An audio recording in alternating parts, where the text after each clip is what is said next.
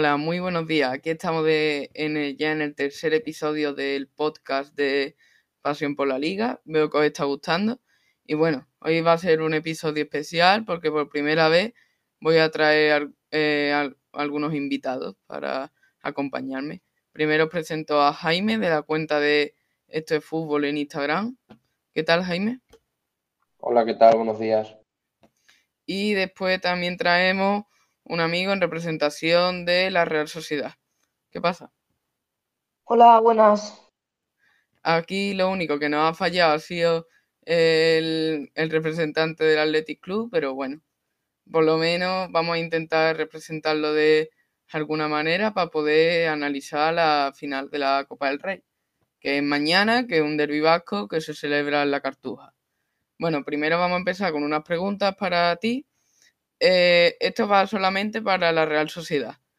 Eh, de perder contra el Barça 1-6, la verdad que un resultado un poco duro y ¿tú crees que, te- que os puede afectar esto para la final de mañana? Pues yo creo que no, pero puede ser que nos afecte porque al final seis goles son seis goles.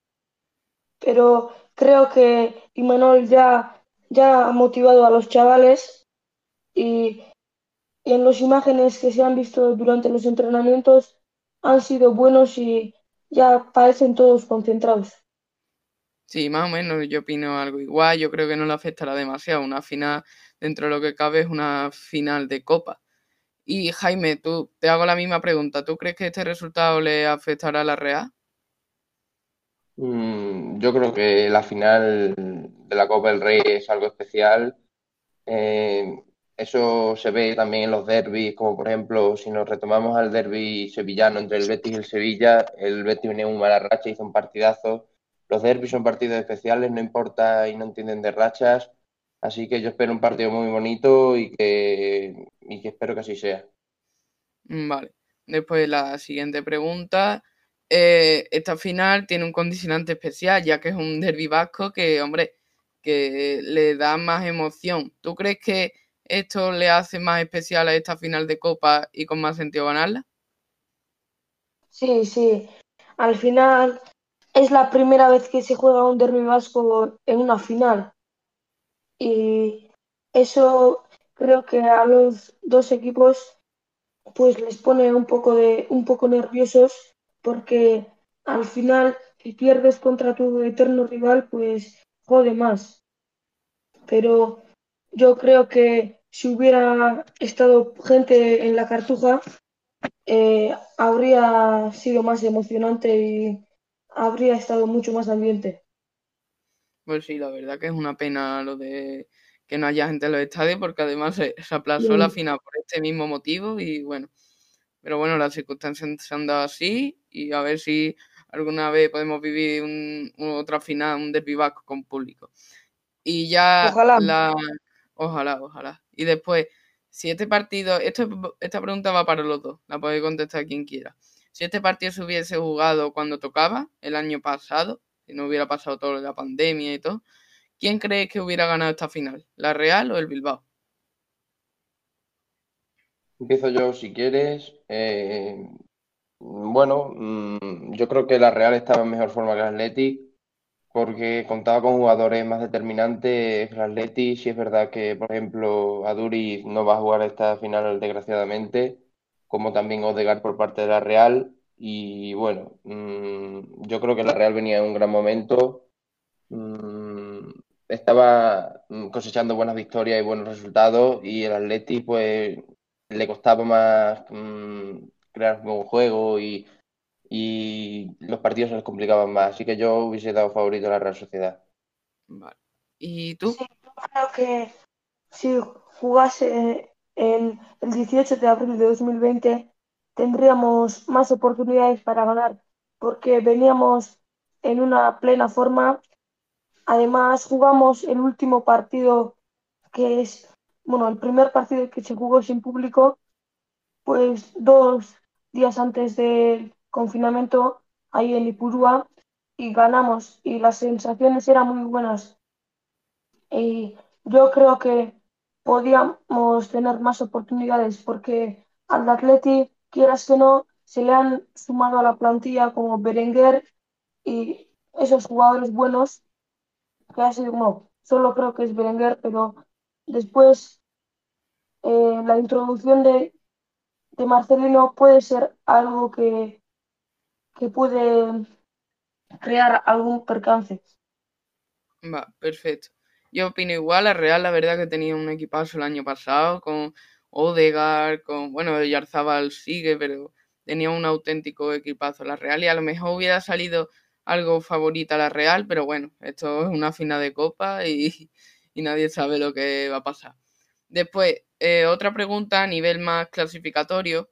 Ahora mismo entre la Real y el Bilbao hay 10 puntos de diferencia, que es muchos puntos. ¿Creéis que eso puede dar o quitar posibilidades en la final?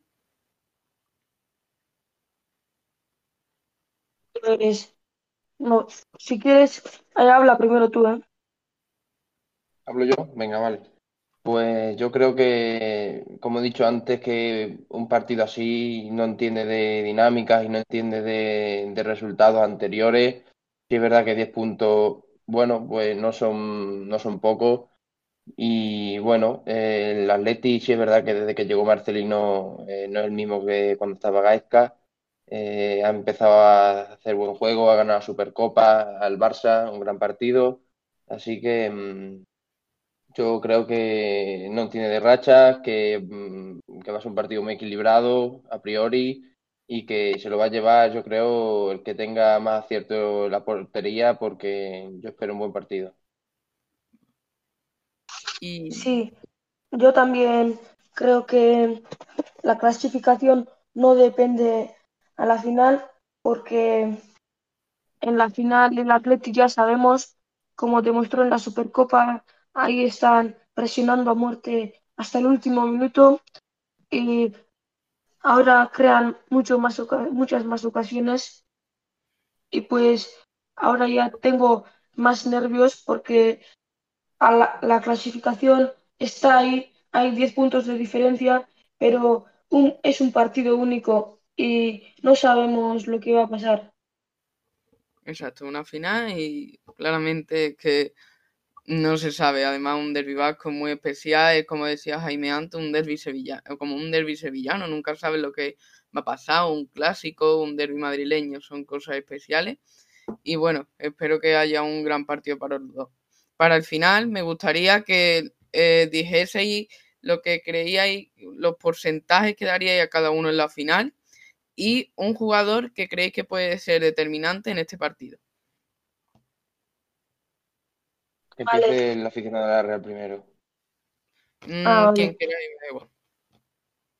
Pues yo creo que ahora mismo el porcentaje sería un, cinco- eh, un 55% para la Real y un 45% para el Athletic, pero no sé, porque al final ellos sacan muchos revulsivos y yo creo que Marcelino ya tiene la técnica planteada para hacer lo que hicieron en la Supercopa.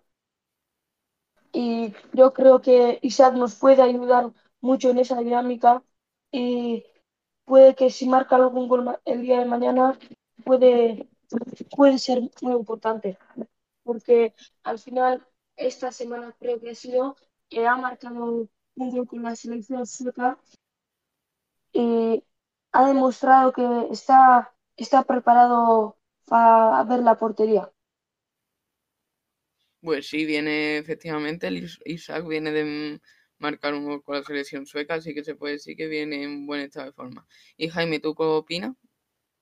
Yo, eh, yo creo que el Atleti tiene un 55% de probabilidades y yo le daría a la Real un 45%, porque creo que Marcelino eh, sabe motivar muy bien a sus jugadores y Manol también, pero el Atleti ya ha ganado un título esta temporada, sabe lo que es jugar una final, lo ha hecho y lo ha ganado. Eh, yo creo que Muniain está en un grandísimo estado de forma, puede, al igual que Williams, puede, como vimos en la final de Copa, de Supercopa, que Williams eh, con espacios te mata, es un jugador que no marca muchos goles, pero aparece en momentos importantes, como lo hizo en, los cuartos de final de la temporada pasada ante el Barça. Eh, un jugador determinante por parte del Atleti, son dos de ellos. Berenguer viene también en un gran estado de forma. Y después, por parte de la Real, yo creo que David Silva, eh, si juega, mm, le va a dar una, claridad al, juego muy grande, porque es un jugador determinante, que lo ha demostrado en los partidos que ha jugado en la Liga, y después Oyarzábal y Isa enchufados son muy peligrosos también, aparte de Merino, que, es otro jugón también. Pues sí, la verdad, yo creo que para la final de mañana a lo mejor también le daría ligeramente favorito al Athletic, pero aún así me mojaría en decir un 51% para el Bilbao y un 49% para la, Real, porque es que lo, la verdad es que lo veo muy igualado, porque creo que viene más en mejor forma el Bilbao, pero es que la Real es que nunca hay que darla por vencida. Y bueno, yo creo que uno de los jugadores determinantes del partido por parte del Athletic puede ser Berenguer, porque está en un estado de forma excepcional y bueno, por parte de la Real, opino también que puede ser Merino o Alexander Isaac, que también viene en un buen estado de forma.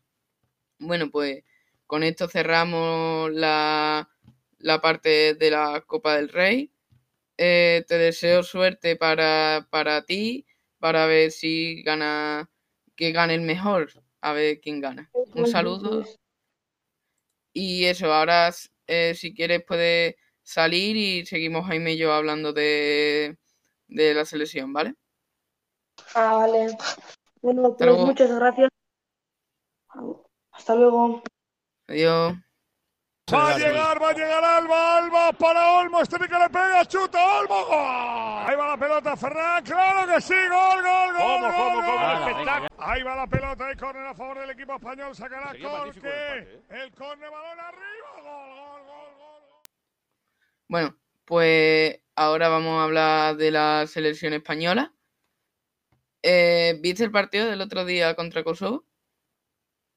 Sí, lo vi y bueno, empezó la selección, digamos, como siempre, intentando dominar los partidos, consiguiéndolo porque el rival es inferior a ellos, eh, mucha posesión, pero arriba sigue, sigue faltándonos un delantero goleador que dé miedo a los defensas, que bueno, pues vimos cuando entró Gerard Moreno en el minuto 70 por ahí, que marcó gol en el 75, pues ese tipo de, de, jugadores que saben aprovechar los minutos y que, mm, que marcan goles, sigue, es lo que sigue haciendo falta en la selección desde hace muchos años. Y bueno, por lo demás, Kosovo fue muy inferior porque mm, no, no fue capaz de plantarle cara a España. al principio empezó presionando fuerte, después ya empezó a replegar y ya a partir de ahí mm, la selección lo embotelló atrás y, bueno, pues fue una victoria a priori, si te fías en el marcador cómoda, pero cuando marca el 2-1 Kosovo mm, pudo, pudo, haber algunos nerviosismos. Sí, la verdad que, que opino lo mismo que tú en la línea de ataque. Nos falta alguien, eh, ese típico que, como le puede faltar, como yo creo que falta ahora mismo en la liga, un referente claro de, delantero. En el caso, por ejemplo, un Luis Suárez, nos falta claramente Luis Suárez. Eso sí, la figura de Gerard Moreno a lo mejor también está mejorando un poquillo la delantera de España, porque por lo menos estamos teniendo algo de gol arriba o algo de representación del gol pero es que arriba yo creo que para poder luchar por una Eurocopa nos falta un delantero claro y que sepa enchufarla. Y después línea general de España, la verdad que no es un partido que se pueda diferenciar mucho con los anteriores. Fue algo, un estilo, fue igual que contra Grecia, algo mejor que contra Georgia, eso sí. Y bueno, eh, lo único así, la cagada de Unai Simón, que provocó el gol de Kosovo, que también hay que meterlo el gol de Kosovo porque fue un golazo. Pero bueno, España no jugó tan mal, yo le hubiera dado un notable para, para el partido del otro día contra Kosovo. Y bueno, eh, te quería preguntar que a la hora de la polémica que ha habido con Sergio Ramos, que si solo ha salido cuatro minutos, ¿tú crees que hay motivo para la polémica en ese cambio? Yo creo que conociendo a Sergio Ramos ya y lo competitivo que es, está jugando, no, no ha salido titular, seguro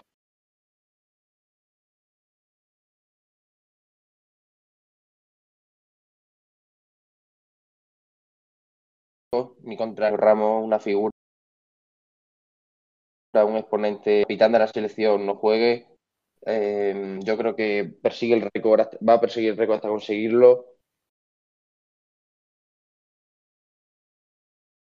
Que seguramente que tiene por conseguirlo, porque ya lo vimos en anteriores partidos, que sale en el último tramo para jugar los minutos finales que son que no son trascendentes ya en el juego y solo para sumar a una internacionalidad más y batir las 183, que creo que son, que las tiene el jugador egipcio, creo que es.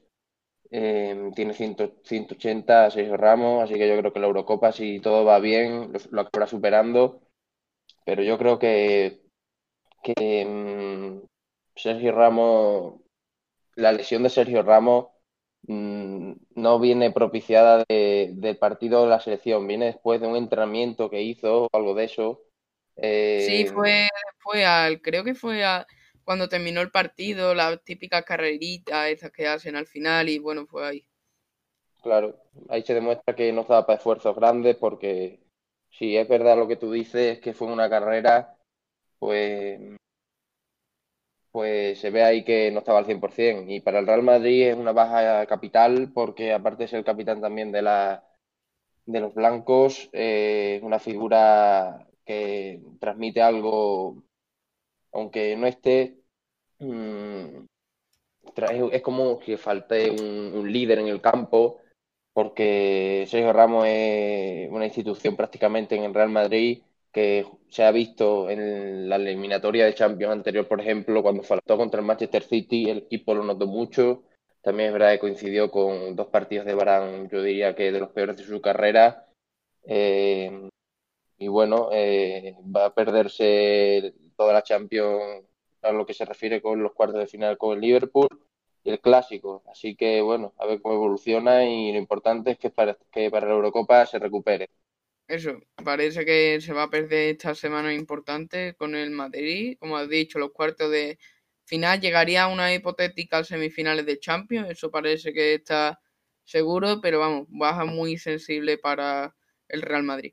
Y eh, te pregunto, quiero hacerte dos preguntas respecto a selección española y la Eurocopa. Eh, ¿Crees que esta convocatoria que ha hecho Luis Enrique con alguna entrada de jugadores como Brian Hill, Pedri, ¿Crees que va a ser parecida a la de la Eurocopa? Yo creo que va a haber cambios. Creo que va a haber cambios porque Luis Enrique es un entrenador que, convoca a los que mejor a los que mejor momento, en mejor racha se encuentran.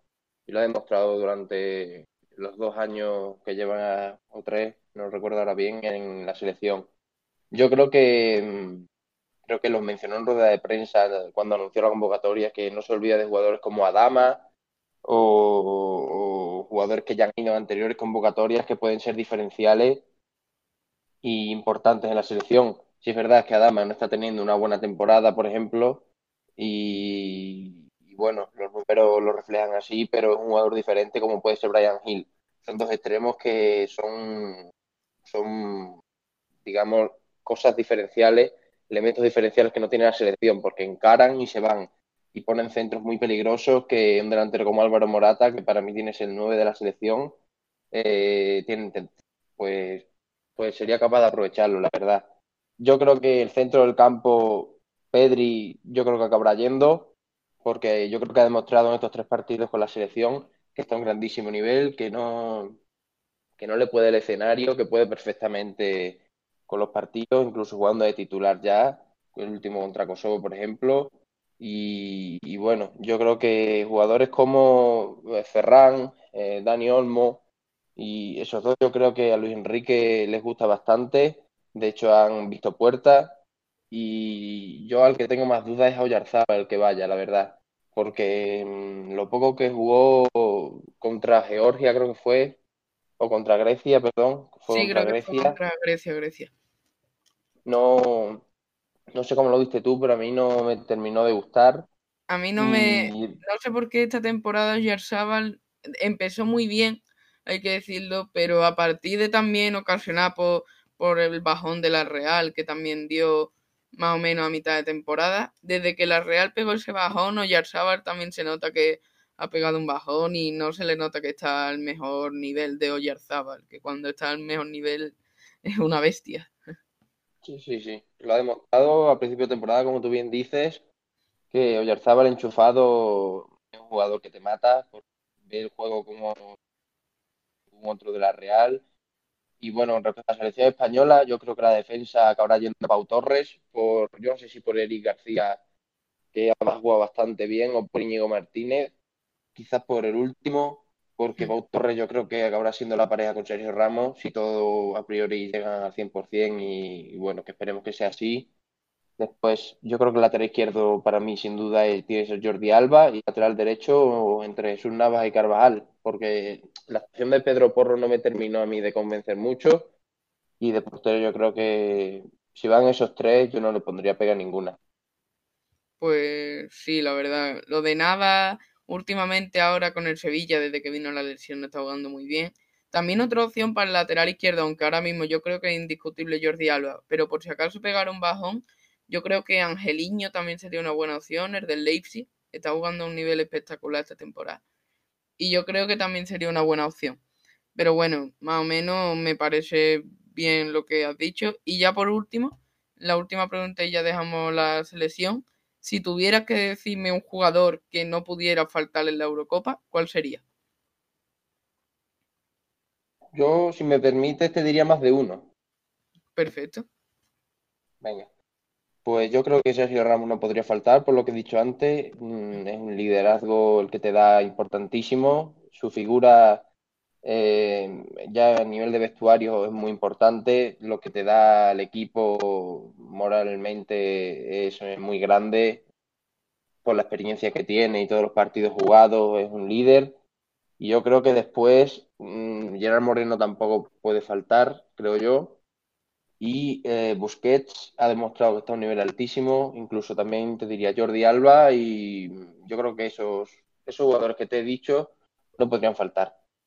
Va. Perfecto, además es verdad, Busquets creo que ha mejorado un montón mm, respecto a estos últimos partidos, que con el Barça no me estaba gustando ya como había empezado, incluso no sé por qué me estaba empezando a plantear de que podría estar, estar ya en los últimos años, pero bueno, la verdad que ahora mismo Busquets está a un buen nivel y esperemos, esperemos que siga así para la Eurocopa. Bueno, ahora vamos a ir con la jornada de liga, que ya después de este parón grande por selecciones ya tocaba también. Y bueno, la jornada de liga empieza ya hoy directamente a las 9 de la noche en el Ciudad de Valencia con el Levante Huesca. ¿Cuál crees que puede ser los pronósticos para esta noche? Bueno, mmm, viniendo de un parón de selecciones, hay mucho tiempo para los entrenadores para plantear los partidos. Eh, por ejemplo, Levante y Huesca no han tenido, creo yo, ninguna internacionalidad, o sea que sus entrenadores Paco López y Pacheta han podido entrenar con, con todo el grupo, han podido plantear bien sus partidos. Sabemos que el Levante es un equipo que le gusta contragolpear y al Huesca llevar la, la iniciativa en el juego, que le, pero que le cuesta mmm, materializar las ocasiones que tiene. Yo creo que, mmm, que a priori el Levante es favorito porque viene de hacer un partido no muy bueno contra el Real Betis, que perdió creo que 2-1 o 2-0. 2-0 creo que perdió. Eh, yo creo que, que, el Levante va a ganar este partido. Yo le pondría un.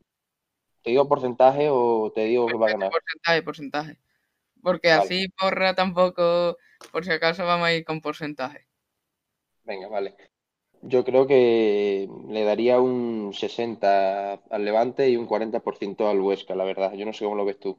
Sí, más o menos lo veo igual, veo al Levante favorito. Eso sí, el Huesca, yo creo que esta, este parón de selecciones a lo mejor también le ha servido para motivarse de que este año yo creo que pueden conseguir la permanencia porque están jugando a un buen nivel. Desde que ha venido Pacheta están jugando a un nivel muy bueno y además veo que hay un buen ambiente en el vestuario, que están todos animados. Pero sí, la verdad que para el partido de hoy veo un favorito al Levante y más o menos un 60-40 lo veo perfecto.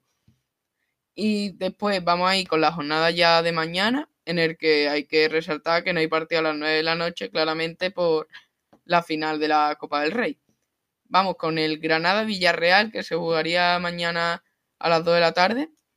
Eh, yo creo que aquí eh, veo un partido, más o menos están en puestos eh, iguales en la clasificación.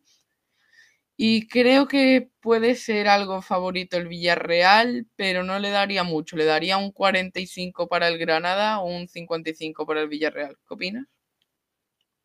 Sí, yo creo que va, a ser un partido muy bonito de ver porque el Granada compite contra cualquiera, ya lo hemos visto en Europa League, eliminando al Nápoles, por ejemplo. Yo creo que, el Granada, aunque tenga por nombres de futbolistas mm, peor plantilla que el Villarreal, son un equipo que Diego Martínez sabe motivar todos los partidos. Es un entrenador que a mí personalmente me gusta muchísimo. Eh, creo que le sabe sacar un rendimiento muy grande a su plantilla, que con veteranos como Jorge Molina o Roberto Soldado están consiguiendo cosas importantes, haciendo historia, nada menos. Yo creo que el Granada, aunque juegue en casa, yo creo que es eh, a priori no es el favorito. Yo le daría también un 45 porque el Villarreal, aunque sí es verdad que estos últimos partidos le estaba costando eh, marcar y ganar los partidos, le estaba costando mucho sacar buenos resultados. Yo creo que es favorito porque Gerard Moreno viene de marcar con la selección. Sí es verdad que Paco Alcácer no termina de arrancar este 2021. Yo creo que jugará Vaca, que viene tras dos jornadas seguidas marcando. Y después Parejo en el centro del campo. Y bueno, yo creo que, el Villarreal es favorito, pero sí, no por mucho, yo le daría un 55% también. Bueno, y en este partido me gustaría resaltar una cosa, que ambos juegan Europa League este jueves. El Villarreal contra el Dinamo de Zagreb, creo que empiezan en la cerámica, y el Granada juega contra el Manchester United en el Nuevo Los Cármenes. ¿Crees que en este partido podemos estar viendo al campeón de la Europa League de este año? Yo te diría ojalá. Yo te diría ojalá porque ya la ganó el Sevilla el año pasado y estaría muy bien que un equipo español, siendo Villarreal o Granada, tuviese ese, bueno, pues que ganase la Europa League y que, el fútbol español que siga siendo un referente a nivel mundial, porque sí es verdad que en Champions las cosas no nos han ido muy bien Así que bueno, esperemos que, que, Villarreal o Granada se enfrenten contra los mejores y los ganen y, acaben alzando el título. Pues sí, además puede, en caso de que pase mundo, puede haber una final española, en caso de que pasen todos los condicionantes. Y bueno, esperemos que sea así. Después, para el partido mañana de las 4 y cuarto, tenemos al Real Madrid Eibar, Real Madrid con la baja de Sergio Ramos, que ya hemos comentado antes. El Eibar creo que me suena que no tiene ninguna baja así para resaltar. Y bueno, yo aquí le daría a lo mejor un 65-35 para el Real Madrid. ¿Tú qué opinas? Bueno, mm, el Real Madrid llega con la baja de Sergio Ramos y a lo mejor Cross también. Claro, de Valverde eh, pueden ser bajas importantes, pero bueno, mm, eh, el Eibar por su parte tiene lesionado a Pedro Vigas, y, Muto está tocado también, así que bueno, yo creo que el Real Madrid es muy favorito, juegan en, en Valdebebas, eh, juegan en casa, eh, no valen excusas de, de, nada, de ningún tipo, sí es verdad que a, a los equipos grandes, después de los parones de selecciones, al tener más jugadores internacionales que ningún otro equipo de la liga, normalmente lo han notado un poco en su rendimiento el partido después, no creo que sea el caso del Real Madrid, que tiene que ganarse los partidos sí o sí si quiere enchufarse de verdad. Bueno, enchufarse no, si quiere directamente ganar la liga, no puede dejarse ningún punto contra ningún rival. Yo creo que el Eibar es eh, el equipo que... Espero un Eibar a priori que presione arriba como siempre, con Mendilibar que motivará a sus futbolistas para intentar sacar... Eh, Mm, de la mala racha en la que viven al equipo, porque si no recuerdo mal están en descenso. Sí, ahora mismo están en eh, Claro, así que, bueno, mm, a priori yo mm, daría muy favorito al Real Madrid, le daría un 70, un poquito más que tú, le daría 70-30 a favor del Real Madrid y bueno, a ver eh, qué partido nos encontramos. Pues sí, el Eibar también necesita esos puntos igual que el Huesca para salir de la zona del descenso. Lo que pasa es yo no sé por qué siempre veo a Eibar que se va a salvar el descenso. Creo que Mendilíbar es el entrenador ideal para ese tipo de, situaciones. Y bueno, espero que podamos ver un gran partido. Después, el partido que cierra la jornada de sábado es el Osasuna Getafe. Es un partido en el que la verdad ambos equipos están en una zona parecida de la clasificación. Eso sí, los dos están más abajo que el año pasado. El año pasado el Getafe estaba luchando por, incluso creo que estaba luchando por esta parte de la temporada por entrar en Champions, aunque finalmente no pueden entrar en Europa. Y bueno, los Asuna se mantuvo más o menos en mitad de la tabla, pero esta temporada las situaciones son diferentes, están un poco más abajo de la clasificación. Y aquí me atrevería a decir perfectamente que pronosticaría un empate. Sí, lo veo, sí, sí, sí, lo veo como tú. Un empate, si acaso victoria de Osasuna, que, buena, que viene en una dinámica, no viene en una mala dinámica. El Getafe le estaba costando mucho marcar goles. Y bueno, mm, yo espero a un Osasuna en casa que salga a morder y un Getafe que intente defenderse, como ya lo conocemos, y aprovechar algunos contraataques que bueno, mm, también hay que resaltar que en Osasuna vuelve el Chimi, que ya tuvo minutos tuvo minutos contra el Eibar, en un amistoso, creo que fue la semana pasada, que acabó 0-0 el partido, jugó de titular, jugó 60 minutos, algo más, bastante bien, después de venir de una lesión, que bueno, de dos lesiones en las rodillas, que la ha tenido 14 meses fuera, y bueno, yo creo que mm, a priori veo un partido muy igualado. Mm, yo le daría, ya, te digo, empate, pero si hay que dar algún ganador, yo se lo daría a Osasuna, pero 55 o 45.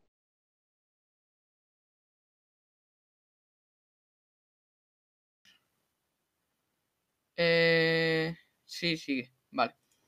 Perfecto. Bueno, pues íbamos, estábamos analizando los Osasuna, ¿no? He dicho que, bueno, que, daría 55% a Osasuna y 45% a Getafe. Sí, más o menos igual, lo veo muy igualado este partido. Y bueno, después vamos ya con la jornada de domingo. En la jornada del domingo eh, empezamos con un Alavés Celta de Vigo. La verdad, otro partido por la Zona baja, eso sí, el Celta este año está en situaciones más para arriba. Me refiero en zona baja al Alavés, que está pasando por una situación muy complicada. Eh, creo que este partido le daría algo favorito al Celta y Vigo. A lo mejor un em, perfectamente un 45-55 porque creo que el Alavés va a salir muy motivado ya que necesita esos puntos y no sé cómo lo ves tú. Yo daré favorito también al Celta, aunque juegue fuera de casa. Pero sí es verdad que la Alavés lleva, en los últimos cinco partidos ha sacado un punto, o sea, ha tenido cuatro derrotas. Mm, una muy mala dinámica de, de los de Abelardo, que desde su vuelta a los banquillos no ha habido un cambio drástico como parecía que iba a haber al principio. Y bueno, mm, esta situación tiene que revertirla como sea. Si es verdad que está a dos puntos de la salvación nada más, que no está muy lejos como puede ser Huesca, que está a dos puntos más. Así que bueno, pues yo creo que el Celta ganará el partido porque teniendo a Iago Aspas eh, es, una, un jugador eh, diferencial, un jugador capital que, que marca las diferencias en el terreno de juego y yo le daría un 60% al Celta y un 40% al Alavés. Vale, después en el partido de las 4 y cuarto, que también hablando, parece que todos los partidos son para la lucha por el descenso, bueno, en este caso lucha por el descenso y lucha por Europa. Encontramos al Elche que se juega en el Martínez Valero. Eh, veo también un partido. Creo que este es un partido trampa. Puede parecer que el Betty es favorito, pero no sé, le, creo que el Elche puede jugar un gran partido. Vamos, los partidos que está jugando con Fran Escribá desde su huerta eh, se nota un cambio radical desde los últimos partidos que estaba jugando con Almirón, que ya llevaba una racha muy larga sin ganar. Y bueno, creo que este partido le daría a lo mejor un 60-40 para el Betis, pero no lo veo yo tan clara esa victoria verde y lo veo exactamente igual que tú. Yo creo que es un partido en el que el Real Betis parte como favorito, pero que el Elche, desde, como tú bien has dicho, desde que Fran Escriba ha cogido el mando del vestuario y, del, y de la entidad, yo creo que ha hecho ha producido un cambio importante desde con respecto al Mirón. Yo creo que el equipo empezó a jugar mucho mejor, se ha sentido mucho más cómodo y es un caso, podríamos decir, totalmente distinto al de Abelardo, porque estamos viendo cómo Abelardo en su vuelta a los banquillos de Mendizorroza no está consiguiendo una buena temporada. En cambio, el Elche ya estuvo Fran Escribá una anterior etapa y esta segunda, esta vuelta a los banquillos ilicitanos eh, lo está afrontando con mucha, con mucha, bueno, pues está consiguiendo que el equipo se sienta más cómodo, que esté más motivado y que se vean con posibilidades reales de escapar de la zona roja de la tabla.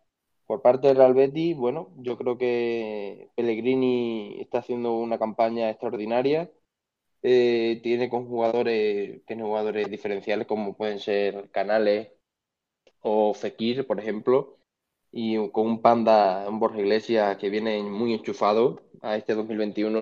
El Borja Iglesias parece, bueno, parece eh, un killer, que siempre lo ha sido, pero que le estaba costando mm, mostrarlo a la afición bética y bueno, que yo creo que el Betty, como tú me has dicho, parte como favorito y le daría un 60-40 también.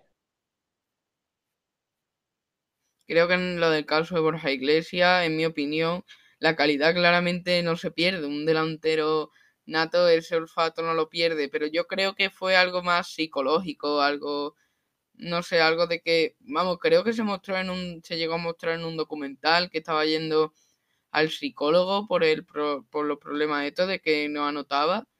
Y bueno, ahora mismo la verdad que pensar en que el, Panda ha vuelto, la buenos partidos del Panda como contra como con el español, la, verdad, que... me alegra mucho. Bueno, yo iba a hacer la puntualización del Panda. Bueno, yo creo que el Panda, si sigue a este nivel, le podría, bueno, podría meterse en las listas de Luis Enrique para la Eurocopa. No sé cómo lo ves tú. Pues sí, la verdad que ni mejor que Morata, la verdad que sí. Lo que pasa es que a lo mejor lo vería como más delantero suplente de Gerard Moreno. Creo que aún así Gerard Moreno sigue a un mejor estado que Borja Iglesias, pero sí, la verdad que si Borja Iglesias sigue en esta racha, yo lo vería convocable para la selección de calle, vamos. Y eh, después podemos ver el partido de las seis y media, el Cádiz-Valencia, que se juega en el Ramón de Carranza. Eh, esto es un partido que yo vería.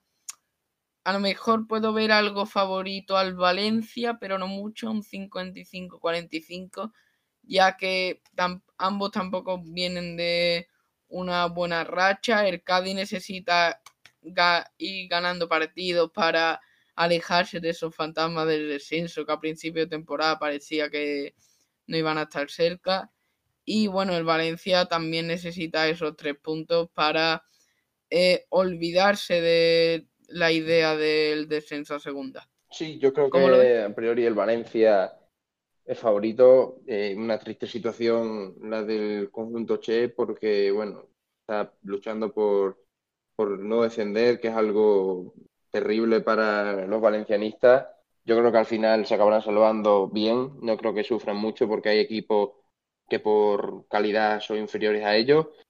Y bueno, pero un partido en el que el Cádiz ya conocemos cómo juega Álvaro Cervera, eh, un 4-4-2, un 4-1-4-1, en el que, bueno, eh, esté replegado atrás, salga a las contras con Salvi y con Alberto Perea quizás en el costado izquierdo, con Álvaro Negredo que está mm, haciendo una muy buena temporada, creo yo, está marcando muchos goles, yo creo que más de los que se esperaba al principio cuando se le fichó, está demostrando que...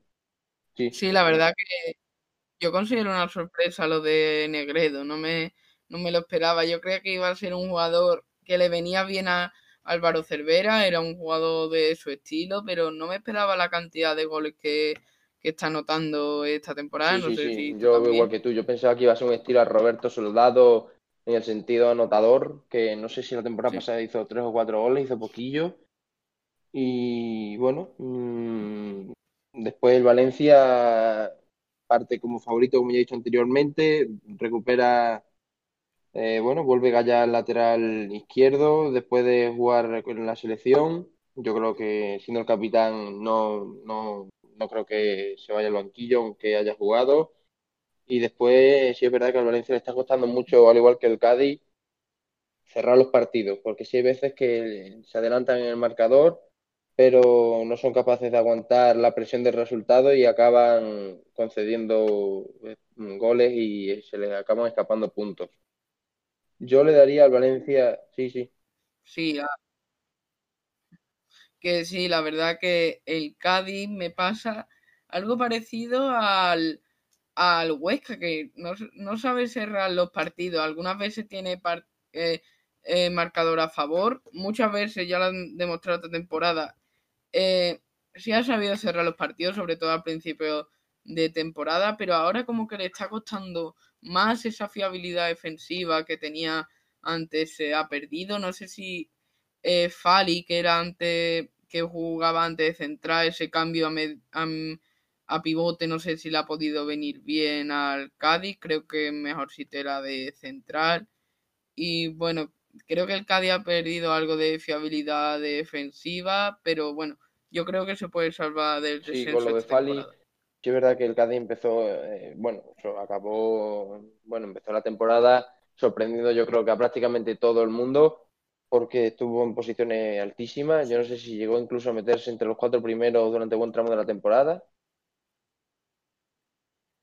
Sí, creo que estuvo eh, y creo que se mantuvo incluso en Europa League durante mucho tiempo. Así que bueno, yo creo que Fali es un jugador que te vale para todo, para el centro del campo y para la defensa. Pero si lo sacas de la defensa, sí es verdad que gana mucho en centro del campo, pero atrás pierdes mucho también, porque se ha notado que es un líder y que, que sabe, que sabe, que conoce la entidad, que sabe a lo que jugar, y con Juan Cala hacen buena pareja los dos.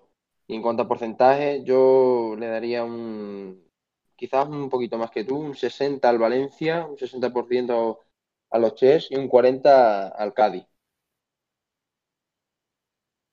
Vale, y bueno, ya vamos con el partido de la jornada, la verdad con un auténtico partidazo en el Sánchez Pizjuán, un Sevilla Atlético de Madrid, ambos en la zona alta de la clasificación. El Atlético Madrid tiene que ir consiguiendo esos puntos para eh, no eh, para no alejarse de del bueno no alejarse no para evitar que los perseguidores se acerquen y bueno el Sevilla tiene en su mano poder ir consiguiendo mayor ventaja de puntos frente a, frente a los rivales para poder ir consiguiendo la Champions.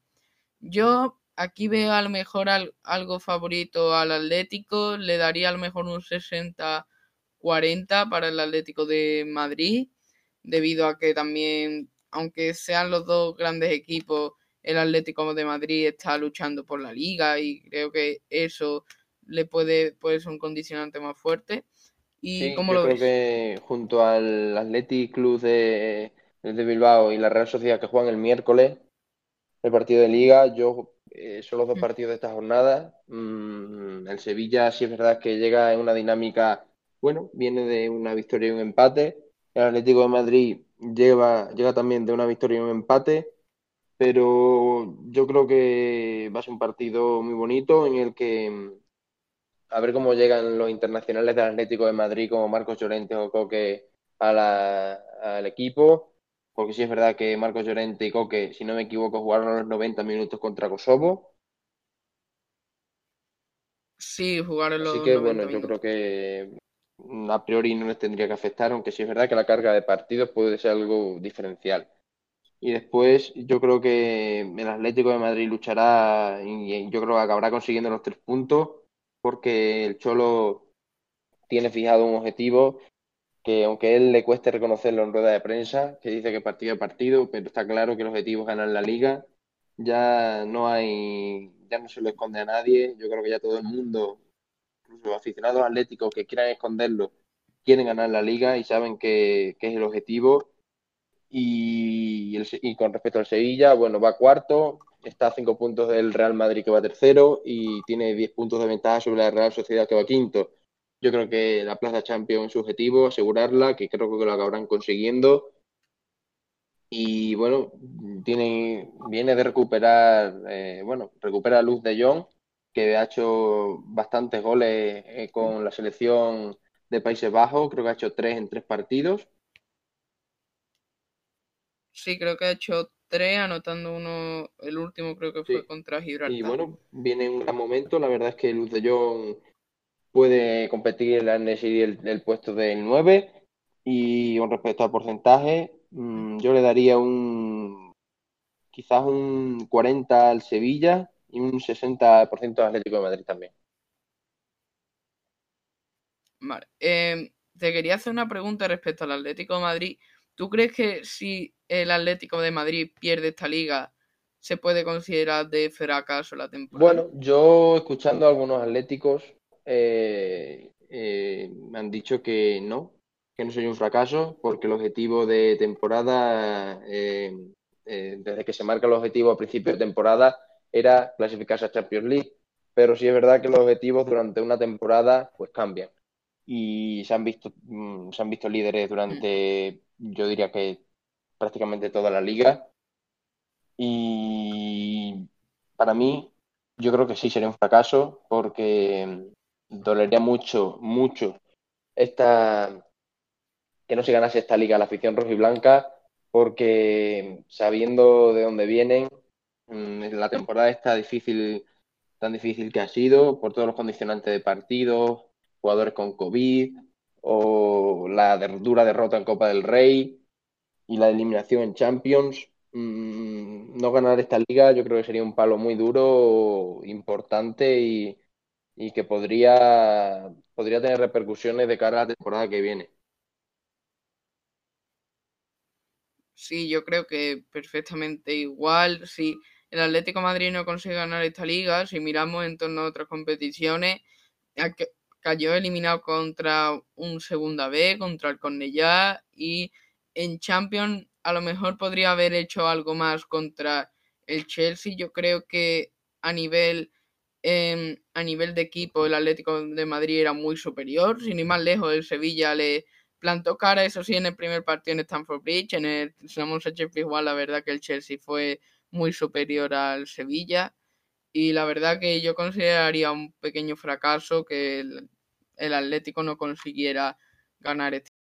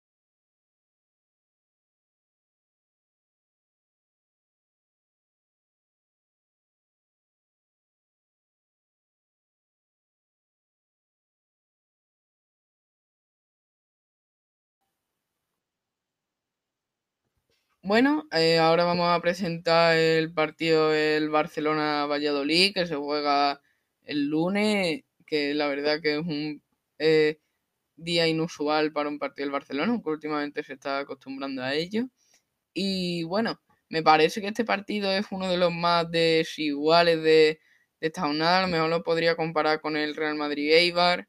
El Barcelona viene de un estado de forma excepcional, está jugando muy bien esa esencia de equipo grande, de equipo, de esa esencia de los últimos años la está recuperando. Y bueno, el Valladolid viene también, está también en una situación delicada, viene de empatar frente al Sevilla en un partido, la verdad, que no jugaron mal, pero eh, acabó empatando el Sevilla en el último minuto con el gol del portero, con gol de Bono. Y bueno, yo a la hora de este partido le daría unos porcentajes del le daría eh, un 75-25 para el Barcelona. ¿Cómo lo ves?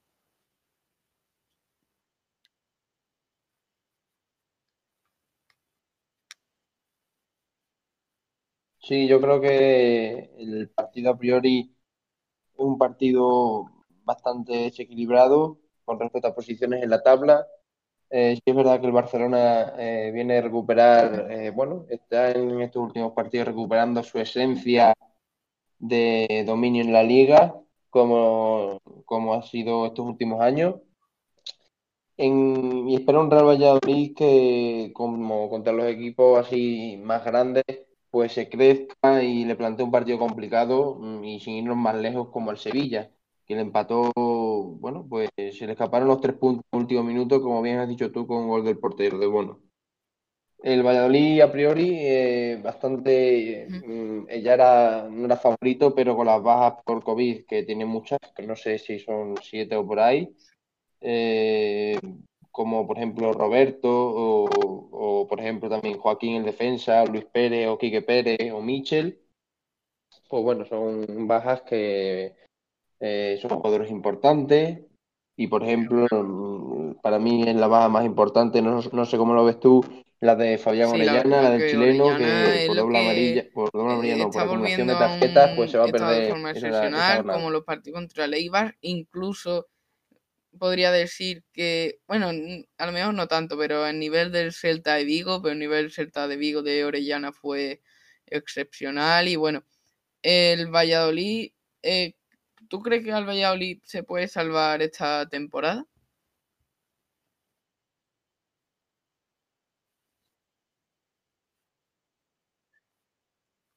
Yo creo que de los equipos de abajo, que si los recordamos son el Huesca, el Alavés, el Eibar, el Elche, el Real Valladolid y el Cádiz, yo creo que es el equipo que mm, tiene más posibilidades de salvarse de, de los mencionados.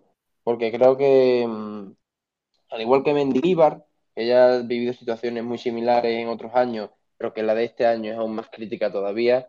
Yo creo que Sergio ya sabe, mm, ya sabe cómo, cómo resarcirse de este tipo de situaciones, porque el Real Valladolid ha vivido siempre estos últimos años en la zona caliente de la tabla sin entrar en la zona de descenso y que bueno pues tuvieron momentos muy complicados en los que incluso se cuestionó al entrenador y, estuvieron bueno pues, hubo preguntas eh, en torno a la prensa sí, la verdad que ser destituido. yo creo que el entrenador que está hecho para el Valladolid además vivió situaciones muy complicadas pero bueno la última la anterior temporada eh, consiguió salvar al Valladolid jornadas antes. La verdad que Sergio en, el, en el Valladolid yo creo que es una que da para muchos años. Hay confianza en, el entrenador y la verdad que él lo sabe demostrar en el campo. Yo creo que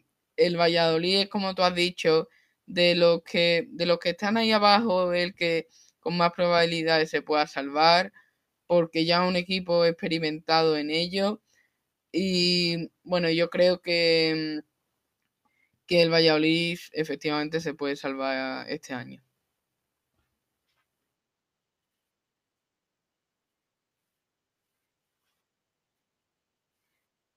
Sí, en cuanto a porcentaje, yo le diría como tú, eh, a pese a las bajas del Real Valladolid y que le va a plantear un partido Vale, complicado. Y bueno, ya entramos en el último partido de, un de esta 75% jornada, el Real un 25% Sociedad Athletic. Club, que sin ir más lejos, este sábado se jugará la final que también los enfrenta a ambos. El domingo, el domingo, perdón. No, era el sábado, ¿no? Domingo. Domingo, domingo. A ver, lo voy a, lo voy a comprar. no, el 3. El, el, el, Y no, nada, nada. Y bueno, Ah, sí, eso, perdón, yo creo que Sí, dependiendo del que Perdón. gane esta final, eh, puede influenciar o no en el partido. ¿Tú cómo lo ves?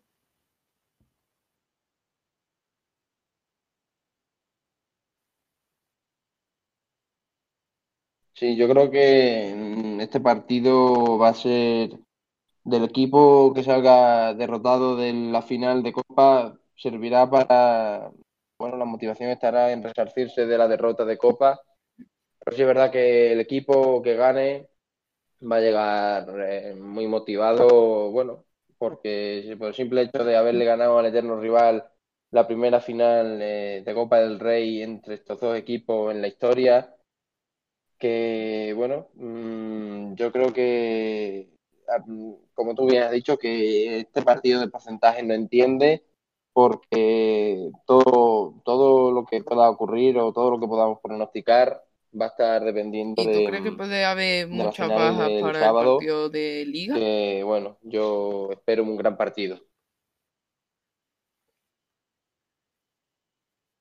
Mm. Bueno, mm, a priori no tienen por qué. Sí es verdad que mm, jugadores como Silva se están lesionando más de lo esperado esta temporada y por el bien del fútbol y de los aficionados de la liga, ver a Silva cada semana Pues es sí, un privilegio que porque es un jugador podamos ver único una gran jornada de liga y sobre todo una gran final de Copa este sábado y que podamos ver un espectáculo y que, como se dice en estos casos, que gane el mejor. Muchas gracias, Jaime, por participar conmigo. La verdad que ha sido un honor poder contar con tus comentarios.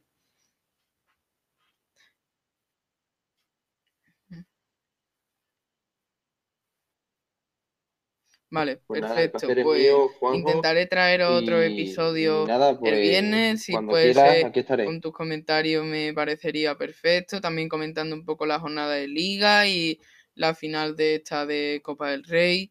Muchas gracias por escucharme y eh, os deseo un buen fin de semana. Hasta luego.